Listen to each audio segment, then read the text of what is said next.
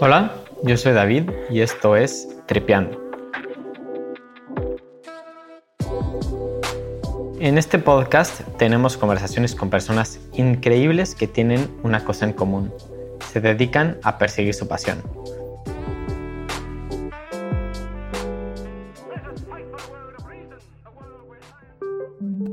En esta ocasión me senté a platicar con Nahuel Lema. Nahuel es cofundador de Coderhouse, una empresa que se dedica a enseñarle a las personas a programar y muchos otros skills capitalizables para encontrar trabajo. Coder House nació dando clases presenciales en Argentina para personas que querían aprender programación y cambiaron a ser completamente remotas justo antes del COVID, siendo una de las pocas empresas antifrágiles a situaciones como la pandemia. Unos años después, lo que sigue haciendo Coder House es único y es que los cursos se hacen con un profesor en un salón de clases virtual, en vivo, lo cual ayuda a que los alumnos completen el curso, comparado con cursos que ya son pregrabados. Hoy, Coder House cuenta con más de 200.000 estudiantes y han sido parte de aceleradoras como Y Combinator. Por su parte, Nahuel tiene una carrera que empieza con su deseo de ser diseñador gráfico y da un giro importante para convertirse en programador. En esta charla nos cuenta cómo cualquier persona puede aprender cualquier skill que desee, cómo la suerte se tiene que buscar y por qué tenemos que seguir invirtiendo en nuestra educación. Es con mucha emoción que te dejo con Nahuel Lema.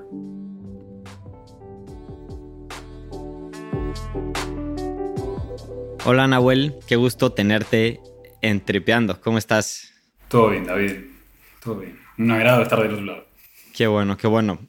Pues, Nahuel, quiero platicar mucho de Coder House. Estoy muy emocionado de hacerlo.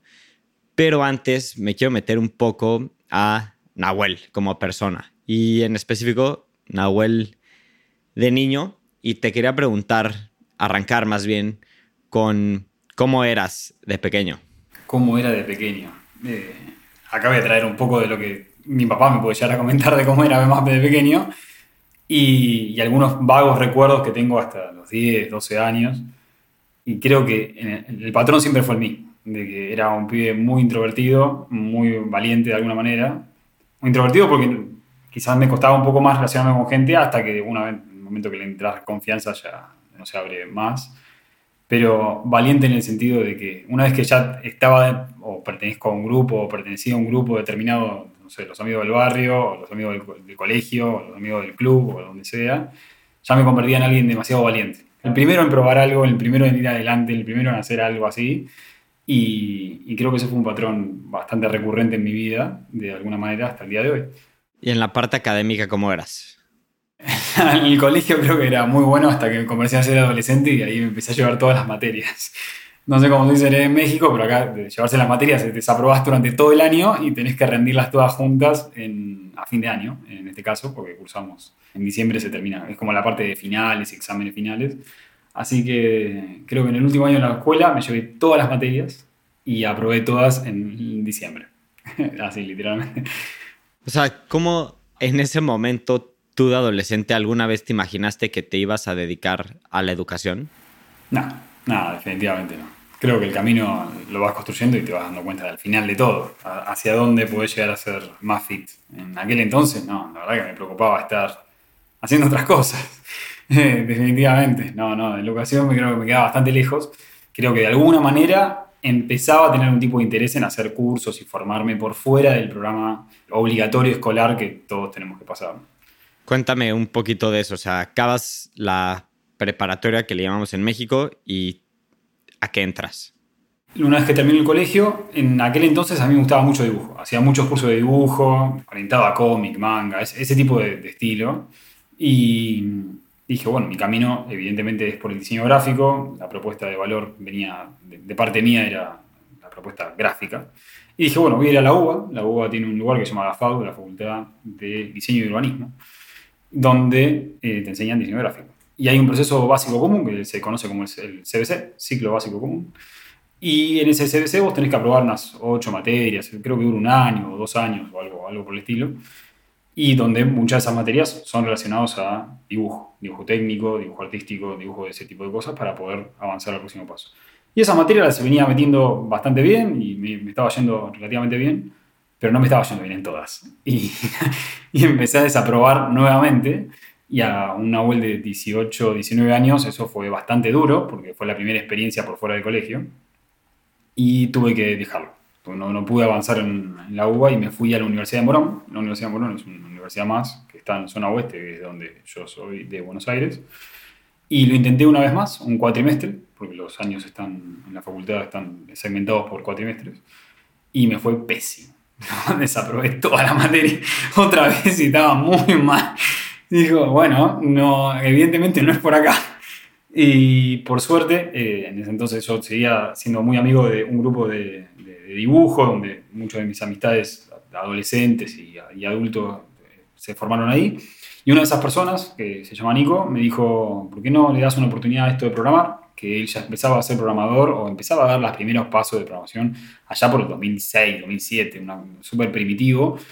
Y le di una oportunidad a eso siendo yo alguien que pasaba mucho tiempo frente a la computadora, de repente encontré un motivo por el cual estar más tiempo en la computadora programando. En algo muy, muy elemental, que era HTML y CSS, y quizás algo de JavaScript, pero encontré realmente una, una fascinación y me volví súper adicto. En un momento dejé de hacer todo lo que estaba haciendo para poder programar más tiempo, y así fue. Pero esto viene con truco, y el truco es que eh, en aquel entonces mi alcance a las universidades no, no llegaba a dar con algún lugar donde se enseña a programar. Entonces empecé a hacer algunos cursos aislados, naturalmente mucho de Internet, Internet muy primitivo también, estamos hablando de algo hace 17 años atrás. Y en el pacto que tenemos con, mi hermano, mi papá y yo, es, vos puedes estudiar lo que vos quieras, pero tenés que pasar por la universidad. No, hay ningún problema. Todos en la escuela, en toda nuestra familia, todos pasamos por la universidad, todos pasamos por algún tipo de proceso formativo y lo formalizamos de alguna manera. Entonces, dentro de buscar y buscar y buscar y hablando con más personas que estaban más o menos metidas en el aspecto de programación, me terminan recomendando Escuela Da Vinci. Y Escuela Da Vinci es un instituto que está hace mucho tiempo en el microcentro porteño o muy cercano al microcentro porteño de acá de Buenos Aires, donde tenía una carrera que se llamaba programación web, diseño y programación web. Y ahí digo, bueno, vamos a dar una oportunidad a eso. Y es una carrera, era una carrera de dos años, creo que ahora es de tres, donde se enseñaban muchos aspectos del desarrollo web, tanto del frontend, backend, diseño, marketing, básicamente todo para poder tener tu pequeña agencia de producción de, de sitios web. Y empecé a meter todas las materias. Y fue como dar con el clavo entre lo que a mí me interesaba hacer en aquel entonces con los conocimientos que se estaban impartiendo. Y ese fue mi primer intento de, formalizarlo, y de hecho lo terminé formalizando me terminé egresando de esa carrera y ni bien lo terminé, ni siquiera lo había terminado, unos meses antes ya estaba en conversaciones para poder ingresar a mi primer empleo de, como desarrollador en una software factory. Obviamente todo esto lo fui aprendiendo sobre la marcha, no tenía ni idea de lo que era una software factory. Y ahí fue cuando mi proceso formativo se terminó materializando en, un sueldo, en una empresa enorme, y ahí estuve como tres o cuatro años. Y lo dejo hasta ahí porque la historia claramente continúa. Sí, ahorita me meto en esto, pero ¿qué fue lo que cambió entre tu experiencia en la universidad como diseñador gráfico versus tu experiencia como programador? O sea, ¿qué fue lo que sucedió ahí?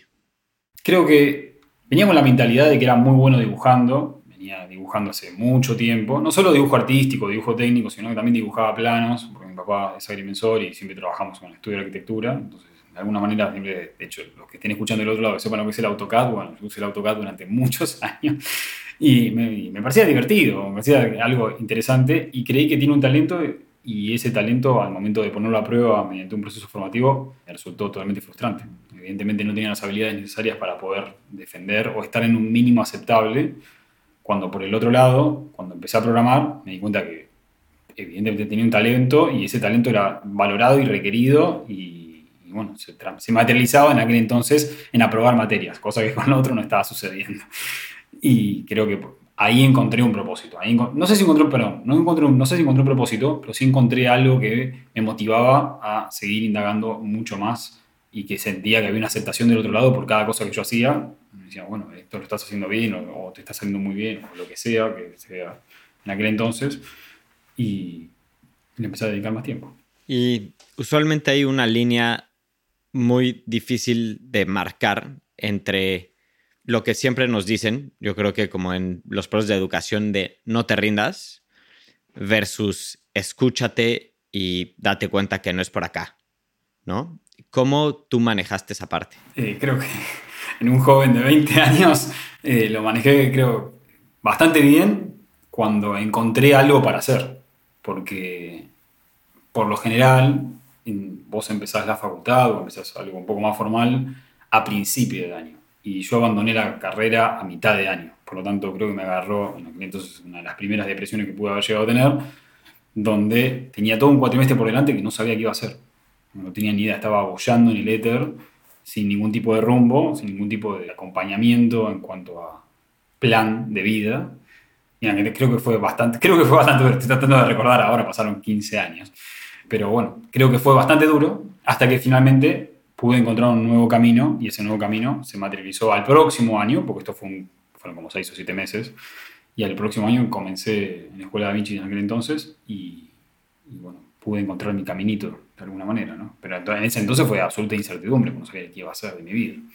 Sí, eso se me hace sin duda muy interesante si quieres ya pasando a la siguiente etapa, digamos, de tu vida, que es cuando empiezas a trabajar ya como programador, ¿qué significó eso para ti? Y significó haber materializado algo que incluso para mi papá era el éter mismo, porque programación, él había tenido una materia de COBOL cuando él pasó a la facultad, pero hace ya muchísimos, muchísimos años, y se había quedado con esa imagen de una materia en la facultad de algún cuatrimestre en toda la carrera de cinco años. Y pudo ver que generaba claramente ingresos, pudo ver también que ganaba mucho más que la mayoría de todos mis compañeros de los distintos grupos a los que he formado, porque en aquel entonces estamos hablando de, al menos lo voy a, lo voy a poner bastante localizado, en Buenos Aires del 2010, 2011, donde había pleno empleo de programación, como todas las empresas estaban desesperadas por buscar programadores, donde se pagaba dos, tres, cuatro veces más que cualquier otro empleo, literalmente. Y eso, bueno, por supuesto se sostuvo durante muchísimo tiempo. Y creo que fue el resultado. Fue el resultado de haber pasado por todos esos procesos, haber, haber fracasado mal, haber encontrado de vuelta el camino y ese camino terminó en un empleo, ¿no? que creo que es la premiación, la consecuencia de haber, de haber tomado ese tipo de decisiones. Y finalmente, esa apertura, ese nuevo empleo, que en este caso fue Global Logic, el primer lugar donde trabajé, me dio la posibilidad de estar en un lugar gigantesco, pero no tan grande. En aquel entonces llegamos a... Había, cuando yo entré eran 150, 200 personas y cuando me fui eran menos de 400, pero estaban ahí al borde de ser 400 personas, lo cual me dio como conocer un montón de personas. De repente me hice amigo, compañero, compartí muchos proyectos, muchas noches, muchos días con, con un montón de personas que finalmente la vida me fue volviendo a cruzar. Y se me abrieron más oportunidades en el futuro, gracias a eso. ¿A, qué se dedicaba Global Logic? Global Logic es una super factory, es india, o sea, proviene de su headquarter está, bueno, no sé si mm, su gran factory está en la India, y o el principal super factory en la India, y después tiene muchas sedes o subsidiarias en distintos países. Una de esas fue una empresa que antes se llamaba Cubica y lo compró Global Logic para tener una sucursal acá en, Argentina. Y lo que hacen es producir software. Básicamente eso, para grandes compañías. Ahí tuve la posibilidad de trabajar con grandes empresas, tanto nacionales como internacionales. Y eso fue el puntapié. Y ese para mí era el camino. Ir trabajando en Software Factories, crecer en la jerarquía organizacional, tanto desde entrar como desarrollador, pasar al líder técnico y así sucesivamente. Y, y ese creí que era, ese era mi camino. Pero tres años después decidí como que bueno, ya no, no había más nada para mí ahí, o por lo menos no en ese momento, y decidí pasarme a otro lugar que era más grande todavía, o por lo menos más grande para mí, en Argentina, que es Globant. Globant es gigantesco, Globant son los unicornios acá en Argentina, y entré cuando eran 6.000 empleados, hoy Globant son 27.000, lo cual es un montón de gente, en miles, no sé si en cientos de países, tienen cientos de oficinas, y eso estuvo buenísimo. Conocí a otro grupo de personas conectados, fue mi primera experiencia remota, de alguna manera. Me pareció súper pionero en aquel entonces, donde todo el equipo no estaba en el mismo lugar donde estaba yo y estaban todos distribuidos, en mi caso, principalmente en Argentina y en España, pero muchos proyectos estaban distribuidos en múltiples países y creo que fue súper interesante también. Y sé que cuando estás en Globant empieza también tu interés por dar clases, ¿cierto? ¿Cómo surgió ese interés? Correcto. Creo que en la última etapa de, Global Logic se había una especie de iniciativa que se llamaba, era como un bootcamp, donde chicos y chicas del último año de la, facultad o la mitad de la facultad los metían dentro de esta iniciativa, que le llamaban Bootcamp algo, que ahora no recuerdo, y les trataban de enseñar todo lo que podían sobre distintas ramas de desarrollo de software o de la organización. Y en un momento buscaban voluntarios y yo me participé. Dije, bueno, ¿por qué no, ¿por qué no yo? Y yo le salto. Y, y, estuvo buenísimo. Ahí creo que empecé a conectar o empezó a dispararse una, una, chispa en mí que dijo, esto de compartir conocimiento con otros puede ser muy interesante. Claramente a mí me, me interesaba ser estudiante de gente que yo creí que era la mejor, o creo, sigo creyendo que es la mejor, y bueno, qué bueno sería en algún momento poder compartirle a otros con este estilo de, enseñanza o este estilo de aprendizaje. Y cuando lo puse en práctica dije, uh, para esto se me da, creo que creo que se me está dando bastante bien. En Globant tuve la posibilidad de dar charlas y capacitaciones y eso también fue algo bastante interesante, porque la ventana estaba abierta a todo tipo de oportunidades y siempre que vos propongas, del otro lado, el no ya lo tenés, por lo tanto, proponer es gratis. Y en Globant pude seguir impartiendo y en paralelo dije, bueno, ¿por qué no formalizo un poco esto? Yo creo que se me da bien, lo que no significa que sea un excelente profesor o que, o que no pueda mejorar de alguna manera. Y ahí empiezo a hacer más cursos, que hasta ese entonces solamente le estaba gestionando en la universidad, porque había vuelto a la universidad a hacer una tecnicatura en analista de sistemas. Y bueno, voy a empezar a hacer cursos. Y dije, bueno, a ver, ¿qué curso debería hacer para poder ser un mejor profesor? Y ahí empecé a hacer cursos de oratoria, de PNL, de coaching, de... No, no, no, recuerdo, pero hasta, hasta hice uno de ceremonial y protocolo, por si surgiera la posibilidad de diagramar algún tipo de actividad. y aparte súper interesante, ¿eh? altamente recomendable el ceremonial y protocolo, muy bueno. Y eso me empezó a nutrir de más habilidades que me, también me empezaron a empoderar para formalizar ese conocimiento que hasta ese entonces lo venía impartiendo de forma no sé, gratuita, por ponerle algo, lo hacía de onda eh, al final del día. Y me empecé a postular a búsquedas donde buscaban profesores de programación y finalmente pude tener la primera oportunidad dando curso de programación, en este caso de JavaScript, que es el lenguaje que programo, y estuvo buenísimo. Nahuel, te agradezco que hasta ahora ya me contaste básicamente como desde el inicio hasta que arranca Coder House, y ahorita me quiero adentrar justo en Coder House, pero te quiero preguntar antes, platicando de esta etapa, en hindsight o en retrospectiva, ¿crees que hubo un tipping point en tu vida como un momento clave que cambió tu camino? Sí, claro. Un momento que decidí contarle a, todos los demás, o todos los demás, no sé, pero a, varias personas de, lo que estaba haciendo. Porque si me hubiese quedado callado en, aquel evento, que me acuerdo patente, ¿eh? fue el evento, una meetup que hizo Microsoft en las oficinas de Microsoft, digo, y si no le hubiese contado a nadie, capaz esa puerta no se abría. Si no hubiese ido a las meetups, seguramente esa puerta tampoco se abría. Si no hubiese, eh, no sé, formalizado un par de conocimientos para que yo sea un mejor profesor, capaz que ni me hubiesen llamado y nunca hubiese tenido esa primera oportunidad como profesor. claramente hubo una serie de decisiones que yo tomé proactivamente esperando algún tipo de resultado que dependía de otras personas.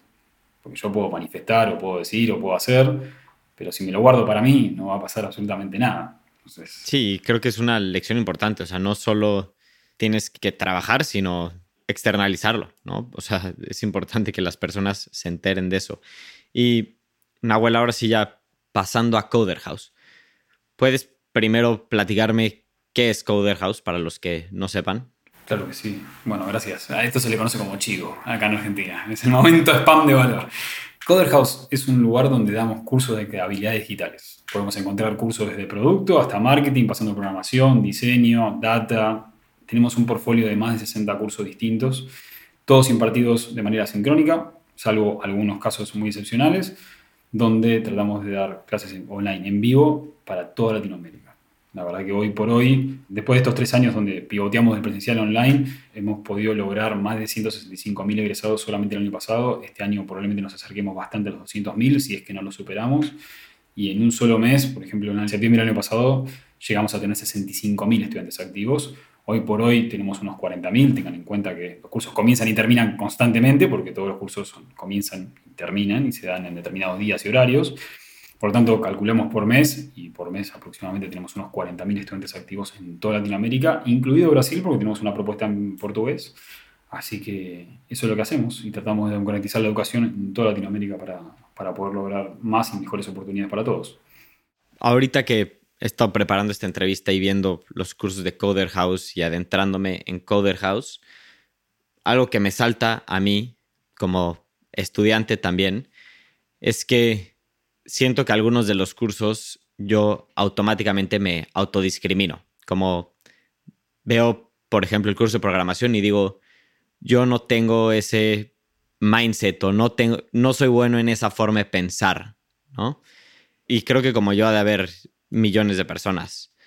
¿Qué me dice a mí y a estas personas que nos autodiscriminamos para no entrarle a este tipo de skills? Voy a caer en un tópico como creo que bastante genérico, pero creo que viene al caso, que es el síndrome del impostor lo tenemos todos. El problema es que lo tengas durante mucho tiempo. Que pase el tiempo y vos digas, no, tengo este mindset, tengo este... Y yo te preguntaría, lo primero que te preguntaría sería, ¿programaste alguna vez?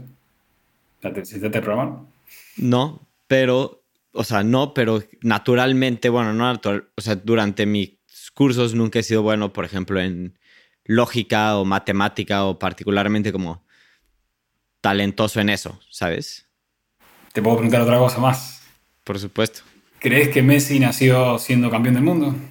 No, pero sí creo que tiene muchísimo talento natural, como... Solo, nosotros vemos el resultado de todos los años que Messi pasó desde patear por primera vez una pelota hasta lograr ser campeón del mundo y, ver lo que es hoy. ¿no? Pasaron muchos años. Todos los cursos comienzan desde un punto inicial donde nadie sabe programar. Eventualmente, eh, la respuesta que podrías llegar a tener de que tenés ese mindset relacionado a que no, no es para vos, y lo haría después de experimentar. Por ejemplo, sería difícil para mí decirte, soy pésimo escalando, para sacarlo de un tema absolutamente ajeno a la programación. Y vos me podías preguntar, ¿pero escalaste alguna vez? No, no escalé nunca. ¿Y cómo sabes que sos pésimo? Y no sé. bueno, en este caso yo te puedo demostrar que fui al curso de, de escalamiento. Y me di cuenta que el esfuerzo físico es bastante alto y es interesante hacerlo en la pared, vertical y todo ese tipo de cosas, pero por lo menos me saqué la duda. Fui y lo probé. Me sometí, me puse la mentalidad de aprendiz y, la, en ese caso tuve una profesora y la profesora me fue guiando y así como empecé a trepar. Tiene varias líneas, una pared. Vas por la línea 1 y te quedas en la línea 1 trepando y sosteniendo el peso y eventualmente a medida que van pasando los días ascendía a la línea 2, a la línea 3 y así sucesivamente con tal de ir mejorando. Me encanta la lección y, o sea, siguiendo esa misma línea, muchas personas prueban distintos cursos dentro de Coder House. Eh, sin duda. Creo que hoy, por hoy, la flexibilidad que nuestros cursos tienen y, y, el alcance que nuestros cursos tienen, invitan al menos a tener otras posibilidades que, por ejemplo, yo no tuve. O, o quizás, bueno, sí, que yo no tuve o no, no tenía las, las, herramientas para hacerlo. Antes de empezar la facultad, no, no hice muchos cursos. Quizás si hubiese hecho un curso de diseño UX o diseño UI, si hubiese existido antes de ir a la universidad de diseño, capaz me hubiese dado cuenta ahí. Y en vez de invertir tres años de mi vida o dos años y medio, podría haber destinado tres meses y no, pará, por acá no es. Y poder pivotear y encontrar otro camino. Porque tenemos personas que han hecho muchos cursos, tenemos jóvenes que han hecho muchísimos cursos, pero jóvenes que también validan, dicen, pará, esto me interesa, me quiero, o, o adultos en el mejor de los casos, diga, pará, me quiero reinventar y empezar a hacer cursos de producto, a ver, porque me siembra o el interés o la curiosidad la tengo por acá. Y capaz se dan cuenta, no, por el producto no es, vamos a otro, o así sucesivamente, con tal de encontrar eso que resuene en cada uno. Al final del día tenemos que poder afinarnos con un propósito. Así como yo aprendí a programar gracias a un amigo que me recomendó y encontré la motivación, si no hubiese tenido ese amigo jamás hubiese aprendido a programar. Andás a qué, qué, qué historia hubiésemos contado, ¿no? Y los cursos hoy creo que dan esa posibilidad. Algo que se me hace muy interesante es esta parte que hicieron un pivot de clases presenciales a clases online, que ahorita creo que igual en retrospectiva suena como natural, ¿no? Pero supongo que en ese momento no necesariamente lo era. ¿Me puedes contar de esa etapa y de ese pivot? Claro que sí. Bueno, les, ofrezco un poco más de contexto. Nosotros históricamente eh, dábamos clases presenciales en salas de coworking, donde el coworking cerraba, o sea, un coworking por lo general cierra a 6, 7 de la tarde, y quedaba en la sala de reuniones ociosamente. Utilizábamos esas salas para poder dar clases. Entonces nuestras clases estaban impartidas para 10, 12 personas, algo, alguna que otra excepción, donde teníamos quizás más. Ahorita solo, o sea, en ese entonces solo en Argentina. Solamente en Argentina. Empezamos a tener cursos en Montevideo y en Santiago, pero de una manera muy aislada. Y progresivamente pasaron los años, estuvimos en algunas provincias del interior del país, de acá en Argentina también, pero principalmente estábamos en Buenos Aires, en capital. Así que esos fueron los primeros 5 o 6 años y realmente yo creí que lo, lo estábamos haciendo súper bien.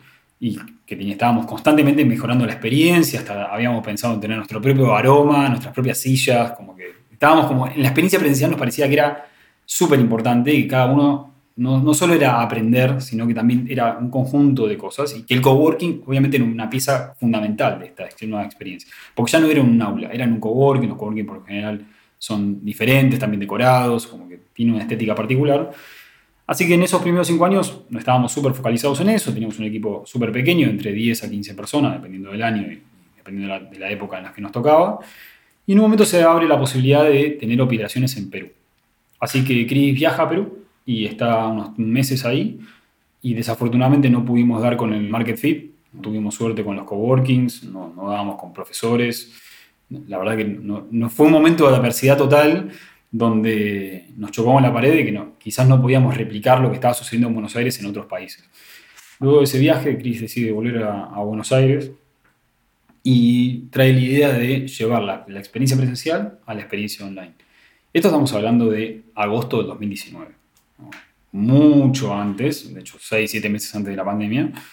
Por lo tanto, dijimos, bueno, vamos a darle una oportunidad a eso y se abre un nuevo, nueva incertidumbre porque creíamos que éramos muy buenos dando clases en, presencialmente y que ese era nuestro modelo y que el futuro era por ahí pero nos estaba costando muchísimo escalar. Teníamos distintas dificultades que nos traían bastantes impedimentos y creíamos que lo online podía ser una, una, ventana para nuevas oportunidades y nuevos alcances.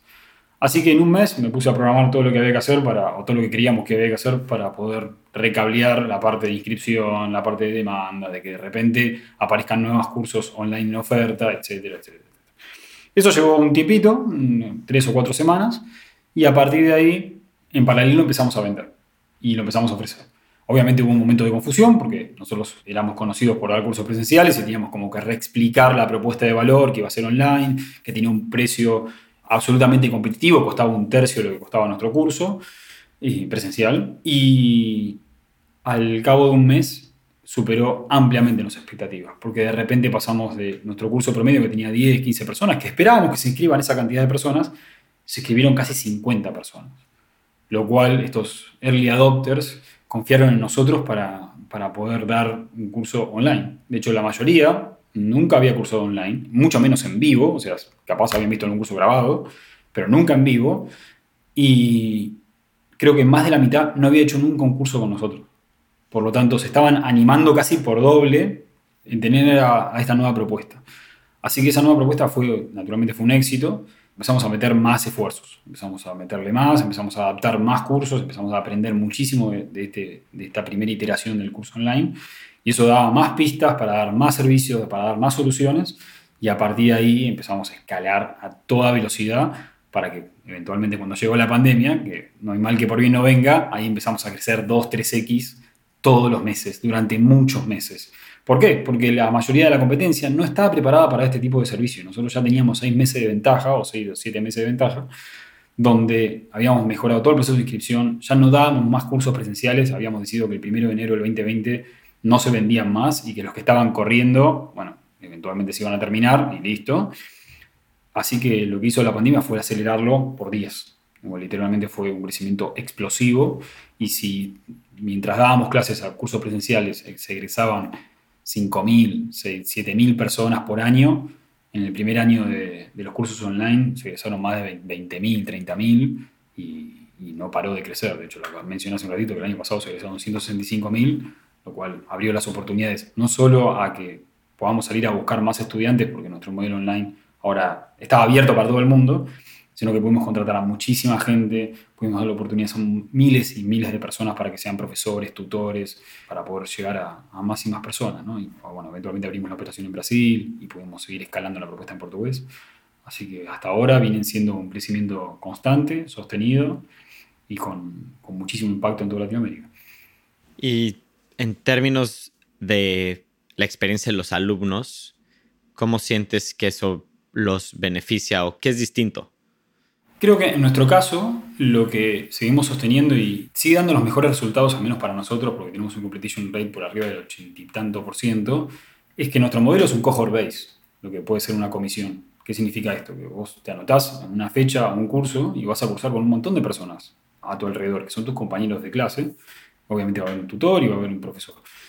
Y esa dinámica de que tenga un comienzo y un final y que se cursen determinados días y horarios y tengas un chat compartido y que todos aprendamos en comunidad durante ese periodo de tiempo, hace que el aprendizaje sea en conjunto. En cambio, cuando vos aprendés por tu cuenta, a tu propio ritmo, la tasa de completud es muy baja, porque lo terminas abandonando porque no lo puedes incorporar a tus rutinas. En cambio, cuando vos lo incorporas a tu rutina, porque vas a decir, bueno, todos los lunes y miércoles de 7 a 9 de la noche voy a cursar diseño UX con mis compañeros y tengo que hacer tal proyecto y tengo que preparar tal desafío, etcétera, etcétera, etcétera, las distintas dinámicas del curso, invitan a que vos asumas un compromiso y ese compromiso eh, lo vemos reflejado en la completud, lo vemos reflejado en los ratings, lo vemos reflejado en todos los feedbacks y, maneras de obtener eh, seguimiento en cuanto a, cómo está performando el curso y eso hace que podamos seguir mejorando.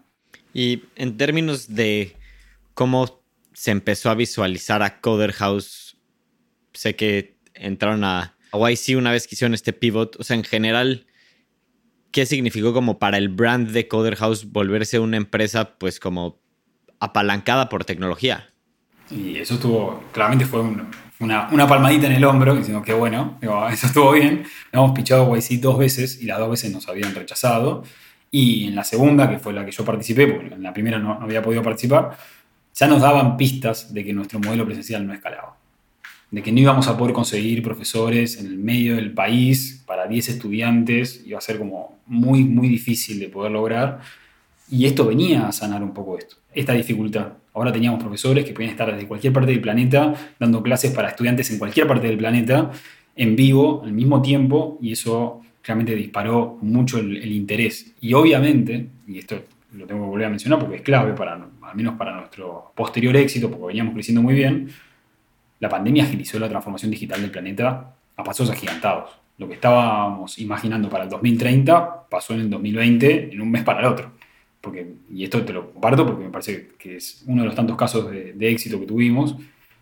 Cuando empezamos a dar clases online, teníamos que explicar lo que era Zoom. habíamos probado con un montón de herramientas y Zoom era lo que más se podía conectar a nuestros sistemas. Pues tenía una API pública súper buena, estaba súper interesante todo lo que, lo que tenía Zoom y me permitía escalarlo, así que todos los cables fueron para ahí. Teníamos que explicar, teníamos que hacer webinars para explicar lo que era Zoom. Porque, y cómo instalarse, cómo sumarse a la clase, porque, etc. Había un montón de dificultades. Ahora, pasaron dos o tres meses de la pandemia y todo el mundo sabía lo que era Zoom. Ah, eso agilizó un montón. Y es una, es una pavada o es algo muy anecdótico, pero para nosotros fue eh, explosivo. De repente era un conocimiento adquirido. Sí, o sea, me encanta este punto de Coder House porque, o sea, antes de la pandemia no había ningún tipo de necesidad. Ahorita ese pivote es como todo el mundo diría, obviamente tenían que hacer eso, ¿no? Pero ¿cuál es el reto más importante ahorita de Coder House? El reto más importante de Coder House. Hoy estamos posicionados muy bien en muchísimos países de Latinoamérica. El gran éxito de Coder House, que está creciendo por suerte, en estos últimos tres meses se redoblaron los esfuerzos, es en Brasil. Brasil es el gran mercado latinoamericano, a la par de México, y venimos invirtiendo muchísimo tiempo, dinero y esfuerzo porque creemos que nuestra propuesta es superadora a todo lo que está ofreciendo el mercado brasileño actualmente y sin duda es el mercado, es definitivamente el mercado. No lo digo yo, ¿eh? que puedo ser nadie comparado con esto, pero ejemplos como Tienda Nube o Mercado Libre que lograron, o Nubank, mejor, el caso más exponencial de todos, que son un éxito gracias a Brasil, por el impacto que tiene. Y si a Brasil le va bien, al menos en nuestro negocio, le puede ir bien a, todos los países. El desafío está ahí, tenemos la tecnología, tenemos los equipos, ahora Coder House ya no somos 17 personas hace mucho tiempo, ya somos casi 300 personas conectadas de casi todos los países de Latinoamérica y todos conectados para poder dar una propuesta de valor superadora, exponencial y que pueda dar un mejor servicio a todos los estudiantes que nosotros tenemos para que hoy te mencionaba que teníamos 40.000 estudiantes activos por mes aproximadamente, a veces algunos meses más, algunos meses menos, pero imagino un Coder House del 2025 donde tengamos 100.000 estudiantes activos por mes. Y para poder hacer eso hay que hacer llegar nuestra propuesta a muchísimas personas, hay que poder seguir contratando gente que tenga el mejor talento y el mejor talento dedicado a, a ofrecer lo mejor. Wow, no, sin duda es un gran granito de arena, o sea, porque es la vida de las personas, lo que estás cambiando. O sea, ¿no? Tu educación y tus skills te pueden cambiar la vida y, y más en Latinoamérica, que creo que a veces pasamos por momentos complicados todos los países de la región. Nahuel, ya para cerrar, te quería preguntar, en Tripeando, la mayoría de las personas que te escuchan ahora son jóvenes que están haciendo la universidad o en esa edad complicada donde tienes que de alguna forma decidir qué quieres hacer al menos por un rato. Y muchos de ellos, estoy seguro, están interesados en aprender nuevos skills o aprender nuevas cosas. ¿Qué mensaje le podrías transmitir a aquellas personas que están buscando dónde dedicarse los siguientes años? Hoy creo que, creo no, estamos viviendo de alguna manera, y, perdón que lo repito otra vez, estamos viendo una transformación digital, pero relacionado a la AI, y, lo voy a sumar un poquito, voy a hacer un entre paréntesis, y no code, donde muchas herramientas hoy por hoy tienen una capa de abstracción tan alta, en el sentido bueno, donde vos te puedes sumar sin saber programar o sin saber demasiado conocimiento y, y puedes empezar a utilizar.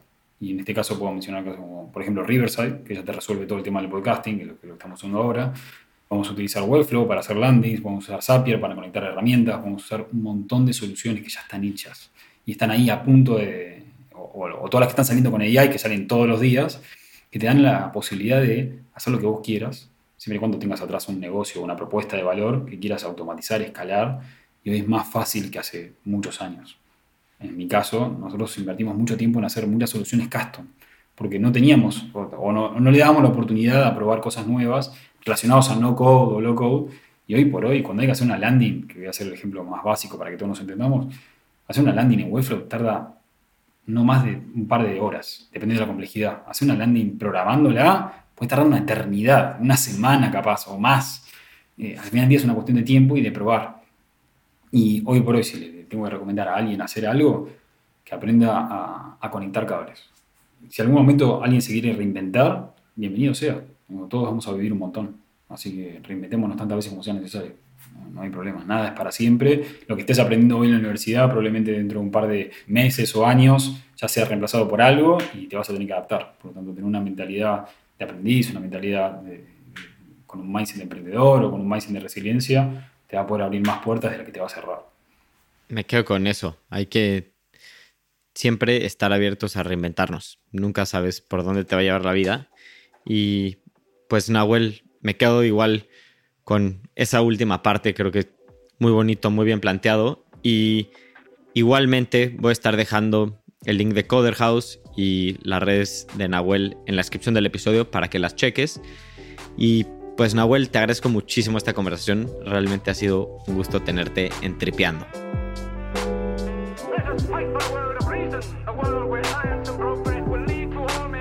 Why don't we crystallize imagination? I have my mind.